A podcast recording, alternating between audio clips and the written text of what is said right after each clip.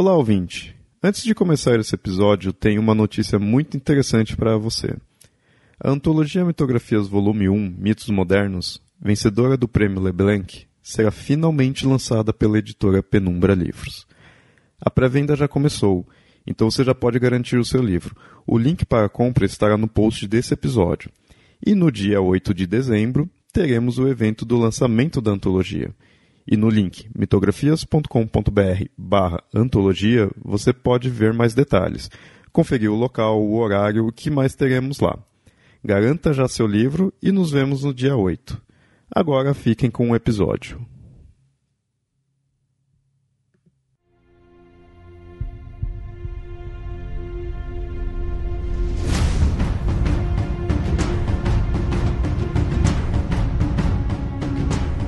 Para se purificar do pecado de ter assassinado sua família em um acesso de loucura, Heracles iniciou diversas tarefas para o rei Euristeu.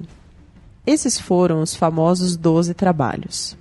Euristeu, então, lhe ordenou derrotar o impenetrável leão de Nemeia. Heracles o fez sem muitos problemas. E incrédulo ao ver aquilo, o rei agora precisa lhe passar um desafio ainda maior. E dessa vez era preciso destruir outra criatura, ainda mais mortal, a Hidra, uma enorme serpente de inúmeras cabeças que habitava o pântano de Lerna. Heracles parte em sua missão, mas diferente de seu primeiro desafio, ele sabia que não seria capaz de derrotar a criatura estando sozinho. E assim chama seu sobrinho e escudeiro, Iolaus. O monstro que enfrentariam era tão famoso quanto temido. Todos sabiam suas habilidades que o tornava praticamente invulnerável. Ambos viajam para o pestilento pântano de Lerna, um sombrio local onde era impossível manter qualquer forma de vida. Os heróis chegam e notam a terrível névoa tóxica que permeia o local. E mesmo dali da entrada podia-se ouvir ao longe o rugido da criatura. Eles adentram o pântano, já sabendo que precisavam ser rápidos, prendiam o máximo a respiração para não caírem mortos inalando aquele gás tóxico. A pouquíssima luz que havia no local só piorava a situação, e qualquer momento poderiam se deparar com a hidra. Assim andavam de forma cautelosa, mas sem perder tempo, pois já estavam nauseados com o ar local. Iolaus finalmente avista, alguns metros à frente, a criatura. Um grande corpo draconiano sustentava seis longos pescoços que balançavam no ar à procura de algo para devorar. E com uma longa cauda e patas maiores que um crânio humano, a hidra mostrava sua imponência. Sua figura seria suficiente para amedrontar qualquer um. Os heróis não tinham tempo a perder. Iolaus avisa Heracles e em seguida ambos correm até o monstro. Esse se agita ao ser pego de surpresa e assim que eles se aproximam, a Hidra começa a avançar suas seis cabeças sobre ambos, tentando lhes morder inúmeras vezes. Mas estavam em uma distância segura por enquanto, e assim escapavam de todas as investidas. Até que uma cabeça chega tão perto de Heracles que quase o atinge. Escapando por pouco, ele ganha vantagem do contra-ataque e imediatamente a decepa. Um pequeno respingo de sangue da cabeça recém-decapitada cai sobre seu braço, queimando parte de sua pele e causando uma dor indescritível. Se ele não fosse o filho de Zeus, dificilmente manteria os sentidos após esse ferimento. Heracles e Iolaus então viram que teriam que ser cautelosos. O sangue do animal também era uma arma. Mas antes que pudessem planejar, viram algo ainda mais aterrador. A parte do pescoço que ainda estava no animal, após chacoalhar algumas vezes, começou a se dividir. E de cada uma das partes brotou uma nova cabeça. A hidra, agora com sete cabeças, continuava seus ataques. De fato, ambos viram que era um monstro praticamente invencível. E se isso não bastasse, o ar nauseante do local impedia que eles ficassem muito tempo ali. Ambos partem para longe da hidra na esperança dela o seguir estavam no território dela e isso dava uma vantagem incomensurável para o monstro. Correram até saírem do pântano e viram que a hidra os perseguia. Fora do pântano, não mais correriam o risco de serem intoxicados, mas o perigo não havia terminado. De forma incansável, a Hidra os atacava e eles não podiam ficar um minuto sequer no mesmo local. Caso contrário, a mordida da criatura seria inevitável. Até que, em um momento oportuno, Heracles cortou mais uma de suas cabeças e novamente duas surgiram a partir da ferida. Que monstro desgraçado era esse, do qual era quase impossível se aproximar, e mesmo que sofresse algum dano, se recuperava na hora, tornando-o ainda mais perigoso. Heracles e Iolaus não conseguiam pensar em como derrotar, já que causar dano cortando suas cabeças só piorava a situação. Iolaus olhou para o leste e viu uma pequena floresta a passos dali. Com isso, teve uma incrível ideia. Disse para Heracles manter o monstro ocupado e depois partisse para onde ele iria agora, fazendo a Hidra segui-lo mais uma vez. Após avisar o amigo, Iolaus correu para a floresta Passou-se alguns minutos com Heracles sozinho, desviando tanto das mordidas quanto do hálito pestilento da hidra, até que uma luz o chamou a atenção. Voltou-se para o lado e viu que parte da floresta para a qual Iolaus correu estava em chamas. De cara, Heracles entendeu qual o plano, e também correu. A hidra então pôs-se a rugir e perseguir o herói. Dessa forma, a luta que se iniciou em um pântano venoso passou por uma floresta em chamas. Já com a Hidra dentro da floresta, Heracles e Iolaus mais uma vez partiram para cima do monstro, dessa vez desviando de seus ataques e do fogo ao seu redor. A fúria do animal, ao tentar atacar ambos, era tanta que por vezes abria sua guarda. Heracles aproveitava tais momentos para cravar a espada nos pescoços do monstro até decepar. Porém, assim que a cabeça cortada caía no chão, o fogo das árvores ao redor que pareciam não causar muito dano à carapaça do animal, servia para cauterizar a ferida aberta. E dessa vez não seria possível crescer novas cabeças. E assim a batalha se seguiu, cortando uma por uma. Tinham que ser rápidos, pois o fogo dali poderia não durar muito. Por sorte, o animal parecia cada vez mais desesperado e com dor. Seus ataques começaram a ser cada vez mais desnorteados até que sobrou apenas uma cabeça. Mas diferente das outras, essa era imortal. Era a maior de todas.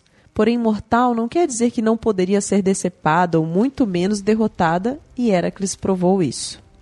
Sabendo que essa era sua última forma de ataque, já que as suas outras bocas não existiam mais, a Hidra ficou preparada para dar um bote certeiro no herói, que se encontrava parado bem ali na sua frente. Heracles jogou seu corpo de lado assim que a Hidra avançou, desviando do golpe rapidamente. Se levantou e, num único e preciso movimento, cortou a cabeça restante. Imediatamente, o enorme corpo da criatura caiu duro no chão, mas a cabeça continuava viva e se movimentava o quanto era possível, sendo um perigo para quem se aproximasse. O herói trocou de arma, pegou seu porrete e por inúmeras vezes tentou esmigalhar a cabeça. Mas essa teimava em permanecer viva. Era preciso mantê-la longe de qualquer um. Para isso, Heracles ergueu a cabeça, pressionando sua boca para se proteger de qualquer mordida, e levou de volta para o pântano. Lá, enterrou a cabeça e ainda colocou uma enorme pedra sobre o local. Assim, a hidra permaneceria em seu pântano mas nunca mais seria um perigo. Heracles e Iolaus cumpriram a missão. Derrotaram a famosa Hidra de Lerna.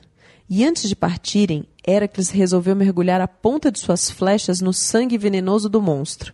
Preparava, assim, uma arma ainda mais poderosa para seus próximos desafios. Ao fazer isso, também sentiu um calafrio, como se o veneno da hidra, mesmo que não tendo mais atingido seu corpo, estivesse lhe mostrando algo sobre sua sina. Será que a Hidra, mesmo derrotada, ainda poderia ser um perigo para o filho de Zeus? Somente os deuses poderiam ter tal resposta.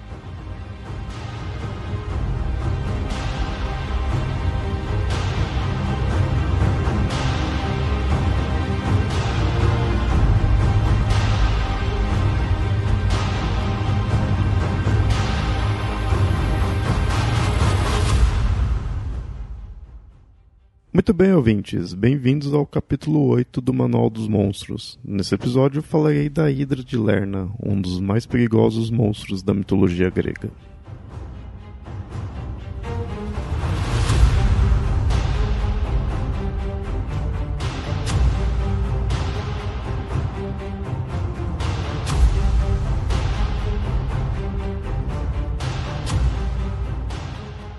Já deixo claro que o nome da criatura é apenas Hidra. Lerna é o local onde ela se encontrava. O lago, muitas vezes visto como um pântano, na região da Argólida, uma das regiões do Peloponeso lá na Grécia. Mas ela é bem conhecida sendo chamada assim, Hidra de Lerna. Não que haja muitas outras hidras por aí, pelo menos não na mitologia clássica. A hidra ela é bem interessante, ela é bem impactante, ela acaba sendo um símbolo dos monstros gregos. Parte da sua fama é pelo fato dela ter sido bem icônica no mito do Hércules. Foi o segundo dos doze trabalhos do herói. E ainda assim, algumas características dela se manteve no restante da narrativa dele. Ou seja, é um monstro bem importante para a mitologia grega, para o personagem, o Hércules, que é um dos personagens mais famosos da mitologia grega. E como muitos monstros, ela é filha de Equidna e Tifão. Como falei em diversos outros episódios, mostrei que muitos né, dos monstros aí são filhos desse casal. E já a essência da Hydra, ela tá ligada ao formato e aos poderes dela. Ela é vista como um dragão, ou então como uma serpente com inúmeras cabeças. O número dessas cabeças varia muito de cada narrativa, porém, quando se corta uma, duas crescem no lugar. Isso de cortar uma cabeça e duas nascerem talvez seja o ponto mais marcante da criatura. Mais até do que o aspecto draconiano da Hydra. Pois, quanto a esse aspecto draconiano, de fato, ao analisar a Hydra e também outras criaturas míticas, vemos que o dragão clássico que a gente tem, o medieval, né, aquele, aquele monstro com asas, gigante, feroz, que gospe fogo, ele na verdade não é muito encontrado na mitologia grega. Quando encontramos a Hydra, que é, estou falando aqui nesse episódio, o Ladon, que é um outro monstro, o próprio Tifão, que é o pai dos monstros, e diversos outros que a gente encontra muitas vezes sendo definidos como dragões. São chamados assim, mas normalmente a descrição deles está mais próximo de uma serpente, não a esse dragão clássico que a gente está acostumado a ver em jogos de RPG, em filmes de fantasia medieval. Esse dragão não é necessariamente os monstros da mitologia grega vendo dessa forma, a gente não teria dragões nos mitos gregos. Porém, como disse, muitas vezes você vê descrito a Hidra e todos esses outros como dragões. Né? Mas eles são descritos de formas diferentes. Se comparado eles à serpente, aí sim temos várias narrativas gregas com isso. Então, quando se refere a dragão, mas está dentro da mitologia grega, é preciso esperar que veja como uma serpente. Claro que isso daí ainda mantém muito do perigo do monstro. Muitas vezes gostam em fogo também, são gigantes, então tem todo o perigo mesmo. Mas que ainda não reflete o perigo de uma serpente. É, muitas vezes é, é uma serpente gigante. Então isso ainda é perigoso. Uma serpente gigante e com alguns atributos a mais na maioria das vezes, como por exemplo a própria Hidra, que são inúmeras cabeças. Ela é assim, é, a gente tem representações antigas dela, bem como uma serpente mesmo. Só que da metade do corpo da, dela saem inúmeras outras cabeças. Outras representações mais recentes já colocam ela com um corpo mais definido patas, né, às vezes até põe asa. Aí já vai chegando mais próximo ao dragão que a gente está acostumado. Só que mesmo assim, do pescoço para cima saem inúmeras cabeças, né? É, inclusive, normalmente essas cabeças não mudam muito, elas tendem a ser longos pescoços e na ponta aí sim que tem a cabeça mesmo, ou de dragão ou de serpente. Ainda tem algumas versões que colocam cabeças humanas. Isso, imagino que é uma aparência bem bizarra. E dessas várias cabeças, somente uma era imortal. As demais morriam, mas aí duas né, nasciam no lugar. Até aí a gente vê que ele é praticamente um monstro indestrutível. De fato, não era fácil destruir ele, tanto que o próprio Hércules precisou da ajuda do sobrinho dele, o Iolau, enquanto que o, o Hércules cortava a cabeça e o Iolau queimava o pescoço decepado, que aí fechava ali a ferida não tinha mais como nascer outras cabeças. A última cabeça, por sua vez, era imortal, então ela foi cortada, manteve-se viva, mas ela foi presa sob uma pedra. Assim, o monstro foi vencido. Algumas versões colocam que o Iolau não colocava fogo diretamente, mas na verdade ele havia incendiado a floresta ao lado. Eles levaram a Hidra até lá durante a batalha e o, conforme ia cortando o fogo, mesmo ali da, da floresta em chamas, que foi fechando as feridas. Ou seja, passa uma grandiosidade desse monstro. Precisou de todo um incêndio para poder acabar com ele. E semelhante à Medusa, que falei lá no primeiro episódio, a Hydra foi útil após a sua morte, pois seu sangue era venenoso. Na verdade, tudo na Hydra era venenoso, até mesmo o hálito dela. Isso acaba fazendo referência ao fato de morar em um pântano. Uma interpretação da sua narrativa é que o monstro é o próprio pântano a ser drenado e as cabeças dele representam as nascentes do qual, se não fossem barradas, seria impossível fazer essa drenagem. Como falei do sangue, que é venenoso, isso é o que segue na narrativa do Hércules. após ter destruído a Hidra, a deusa Atena indica para o Hércules para banhar as flechas dele no sangue, que era venenoso, mas isso é interessante, ele se tornou uma arma a mais para o herói, mas também foi esse mesmo sangue venenoso que trouxe a ruína do herói. O Centauro, nisso, mais para frente da narrativa do Hércules, ele tentou violentar a mulher do herói, e então o herói foi lá e matou ele com uma flecha envenenada, com o sangue da Hidra. Antes de morrer, o centauro entregou para a mulher do herói uma túnica que estava com o sangue dele junto ao sangue venenoso do monstro. Depois disso, o Hércules veste a túnica, só que essa túnica prende no corpo dele e o veneno começa a corroer ele, causando muita dor ali, ele ficando maluco de dor, ele acaba pulando numa pira de fogo, e é aí que é a ruína do herói. Basicamente é isso daí. E é irônico pensar que um dos principais inimigos do Hércules, que foi lá no início dos Doze Trabalhos, ou seja, tem toda a jornada dele veio depois, e é um dos mais famosos, e também porque a Hydra ela foi enviada a mando de Hera contra o herói. Aí ela foi derrotada por ele, mas mesmo assim, quem acabou matando o filho de Zeus foi esse mesmo monstro. Então, em todas as narrativas que aparece, vemos que o veneno é algo marcante dessa criatura. Seja o veneno do sangue, da sua mordida ou do próprio hálito. E mais uma vez, por ser chamada de dragão, poderíamos esperar uma bola de fogo, né? que ele guspa uma bola de fogo. E não. O ataque é, além das mordidas e das garras, é o, principalmente o veneno. Algo bem marcante de uma serpente. É possível encontrar, sim, representações mais atuais colocando a Hydra cuspindo fogo. Mas são coisas mais atuais. A Hydra por si só, ela na verdade é uma serpente. Hum, não vê uma, um dragão em si. A relação com o dragão, na verdade, seria pela proximidade que é possível fazer desses monstros medievais com serpentes. Depende muito da representação do formato que se coloca para você aproximar com a serpente. Então, para os gregos, é mais fácil você aproximar mesmo da serpente. E a Hidra ela acaba sendo um bom exemplo disso. Como disse, temos outras criaturas gregas chamadas de dragão, mas quem é muito famoso mesmo é a Hidra. A Hidra ela é um dos principais monstros gregos. Seria impossível ela não estar aqui nessa lista. E a gente vê que o foco dela é esse embate com o herói é, é uma narrativa, não é aqueles monstros onde fica num local até seria um monstro onde que fica num local e quem passar ali acaba hum, destruindo. Né? No caso, a Hydra destruía com o próprio hálito ali, então muitas vezes antes de chegar próximo a ela, a pessoa já morria.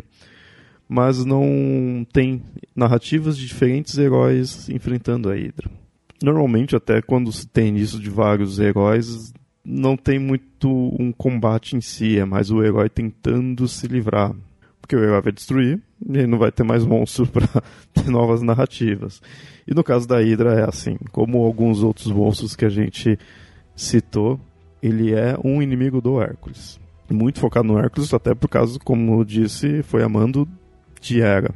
E como muitos monstros com esse aspecto, a importância dele não vai pela origem em si, da Hydra praticamente nem fica citando, simplesmente coloca como um monstro, vai colocar como filho de Echidna e Tifão, que isso é o, é o padrão, mas não fica mostrando a origem dela, simplesmente ela tá ali causando problemas naquele local. Do Hércules, na verdade, nem foi só para salvar as pessoas que passassem pelo local, e sim por causa do trabalho que, ele, que foi imposto a ele. E como os outros, é visto como um obstáculo. O foco dele é ser esse obstáculo. E interessante da Hydra que é focado nessa questão da serpente, do veneno, da e dessa característica da cabeça. Isso é bem famoso, isso qualquer representação da Hydra vai ter isso, isso é muito famoso. E com isso as não tem tantas variações em si. Sempre se baseia nisso. O que vai mudar muito é esse formato. É a gente não vê muito o formato dela como serpente, no formato mais básico mesmo da serpente, é, do corpo alongado. É, isso a gente vê em representações mais antigas, as representações mais populares põem ela como um, com um corpo mesmo, com braços e pernas, com, com patas, mas não muda muito tem, tipo, tem representações que acaba pondo ela parece um dinossauro, basicamente, por causa dessa ideia de ter patas, mas sempre as diversas cabeças. Em alguns casos coloca com várias, mas na mitologia é uma só, só uma já com várias cabeças, não precisaríamos de mais. E assim os ataques dela acaba sendo isso, o, o veneno, que vem de inúmeras formas. A força, né, o, principalmente quando coloca-se patas, o rabo, assim, o tamanho dela é um ser gigante. Né? Então esse é o perigo dela. Mordida, tudo isso daí vai ser as formas de ataque que ela tem. E como destruí-la, isso é bem enfatizado no, na narrativa, mas talvez seja um dos monstros mais difíceis aí de serem destruídos tem um aspecto muito específico, tem uma forma muito específica para poder ser destruído, e mesmo assim não foi destruído por completo, porque uma das cabeças imortal ainda está tá presa, não está causando problema, mas é imortal. Então é um monstro extremamente perigoso. E essa é a Hidra de Lerna, um dos mais famosos monstros da mitologia grega, muito bestial e único, e praticamente indestrutível, é mortal devido à sua regeneração e ao seu veneno. Um monstro assim, claro, só poderia ser combatido pelo maior semideus, filho de Zeus.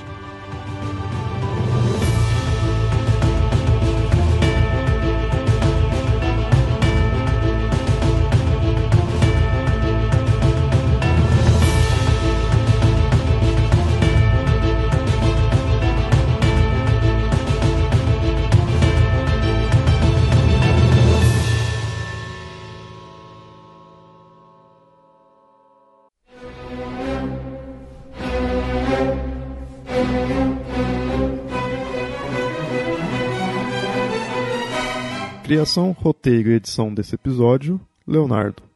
Revisão: Nilda. Locução narrativa: Marcela Ponce de Leão.